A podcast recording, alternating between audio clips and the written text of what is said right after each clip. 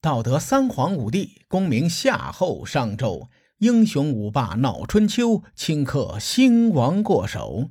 青史几行名姓，北邙无数荒丘。前人种地，后人收，说甚龙争虎斗？上期节目咱们提到了晋国内部的权力斗争问题，这个问题让晋国没有继续扩大鄢陵之战的胜果。在鄢陵之战的第二年，也就是公元前五百七十四年正月，发生了一件出人意料的事情：春秋墙头草郑国主动入侵晋国。长期以来啊，郑国夹在晋楚争霸之间，过着水深火热的生活。晋国不攻打他们，他们已经是烧高香了。谁也没有想到，郑国竟然会主动。攻打晋国，不用多说呀。这件事的背后肯定有楚国的影子。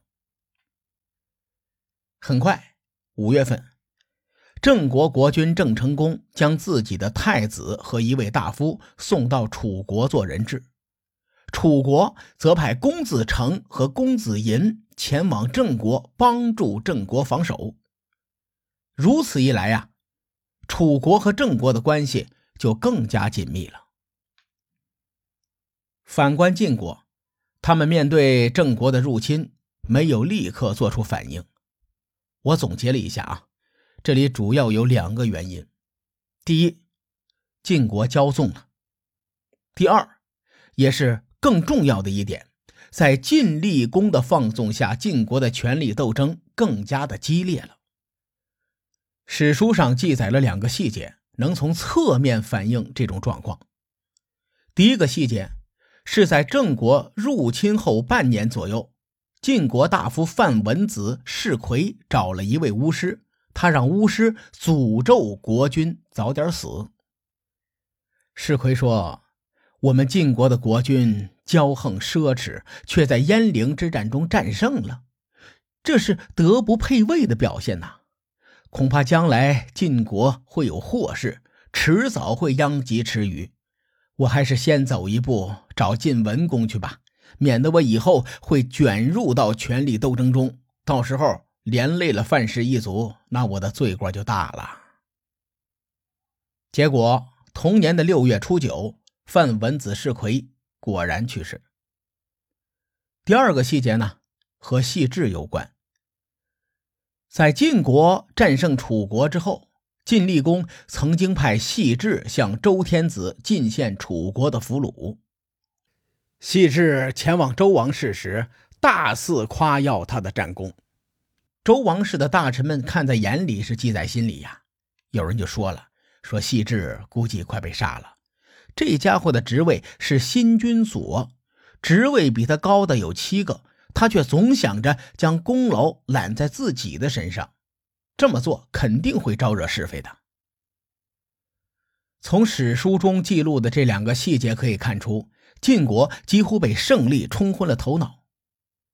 历史告诉我们，一个强大的帝国往往会从内部开始崩溃。晋国在盛衰的边缘疯狂试探，随时可能酿成大错。在世奎去世之后。晋国又一次召开会盟，商量对付郑国的事情。此时，楚国的子仲已经率兵北上援助郑国，而晋国完全没有战胜国的气势。他们在面对楚国与郑国的联军时，主动撤兵回国了。这事儿还没结束，同年冬天，诸侯联军再次攻打郑国。并且在十月十二日包围了郑国。同样的，楚国又一次派人北上救援。当时楚军驻扎在汝水岸边，伺机而动。双方僵持了一个月，最终呢，以诸侯联军撤兵回国而告终。发生在公元前五百七十四年的这一系列的军事行动，反映了很多细节。第一。楚国在鄢陵之战后尚有余力，是不惧怕晋国的。第二呢，郑国与楚国的联盟要比想象中的牢靠，给晋国联盟造成了一定的麻烦。第三，晋国作为中原霸主，此时也不敢轻启战端。我查阅了很多资料，有古代的，有现代的，很多资料当中都没有提到过这次郑国入侵晋国的军事行动。我认为啊，我们应该重视这个历史事件。因为我们从晋国的反应上，再结合其他的历史事件，是可以更好的理解晋厉公后期晋国的动荡。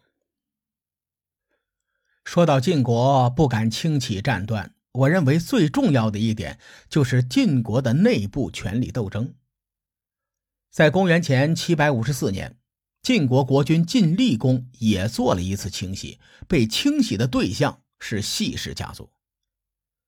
说到细氏家族啊，咱们简单的复习一下，在晋文公重耳刚回国执政的时候，细氏家族的细瑞打算刺杀晋文公。不久之后呢，他的阴谋败露，被晋文公借秦国之手给宰了。后来晋国重臣胥臣发现细缺是个有德之君。于是呢，胥臣向晋文公极力推荐细缺。晋文公也是宽宏大量，不计前嫌启用细缺。很快呢，细缺成为了晋国的重臣。当公元前六百零一年赵盾去世之后，细缺成了晋国的正卿，也就是中军将。这是细氏家族的第一位晋国中军将。细缺死后十几年，他的儿子细克也成为晋国的中军将。如此一来，细氏家族一门两正卿，在晋国的权势是迅速的膨胀起来。自从细克时代起，细氏家族和栾书的栾氏家族关系一直都不错。当细克在安之战中身受重伤。没过两年去世，细氏家族的宗主交到了细齐手上。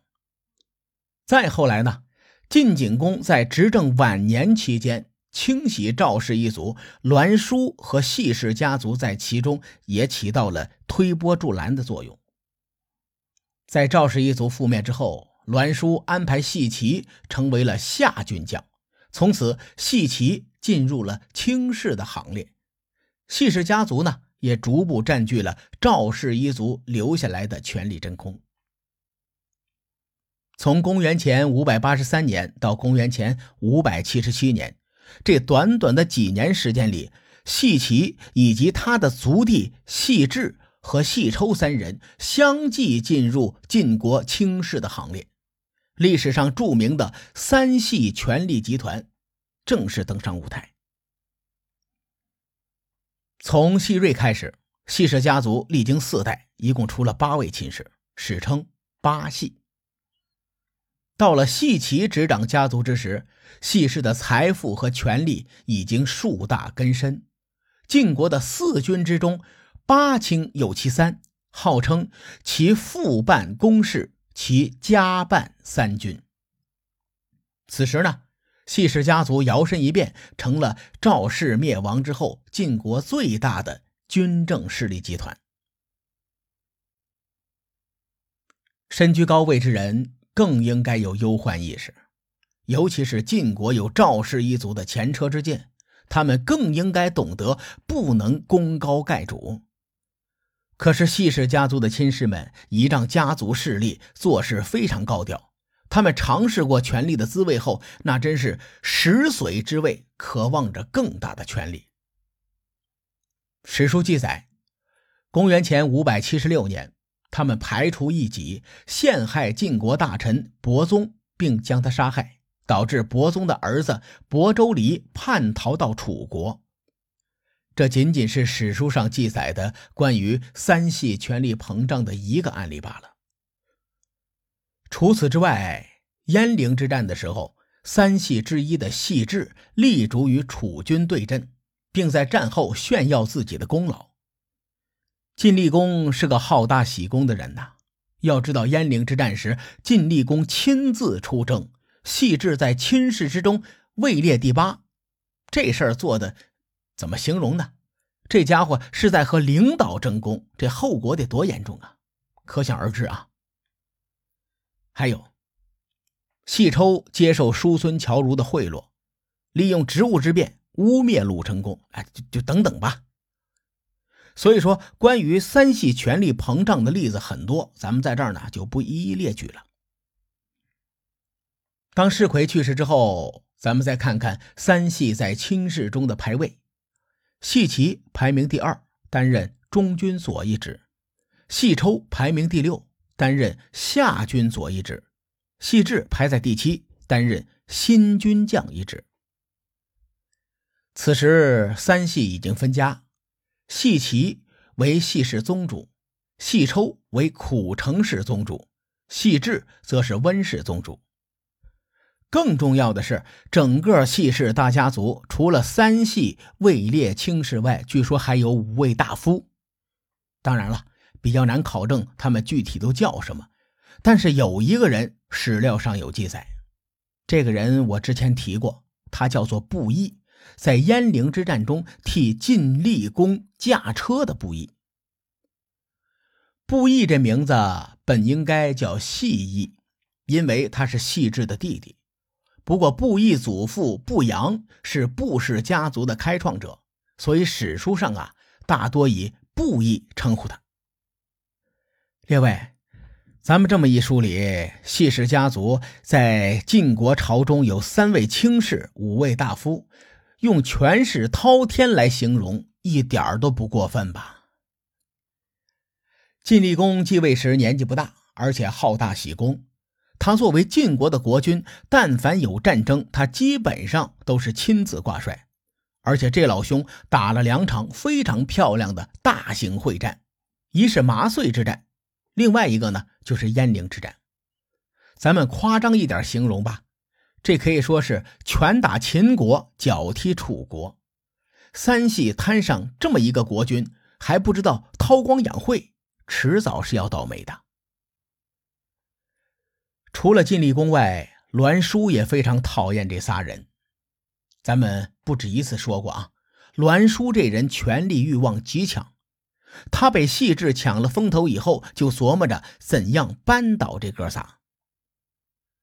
鄢陵之战结束后的一年，也就是公元前五百七十四年，晋厉公想着怎么搞这个三系，栾书也想着怎么搞三系，但是这哥仨呀，压根儿就没当回事儿，继续为所欲为，想进一步的夺取权力。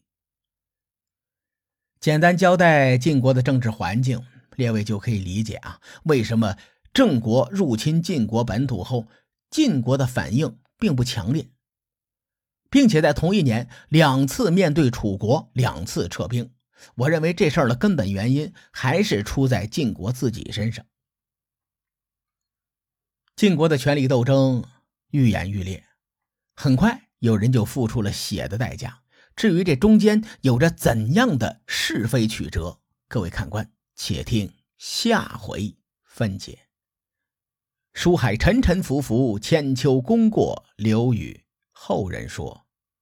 我是西域说书人介子先生，下期节目咱们继续聊春秋风雨。更多精彩内容，请搜索关注微信公众号“伯乐灯”，与更多听友交流互动。伯乐灯还将定期为粉丝发放福利。愿我们的存在让您对明天更有期许。咱们后会有期。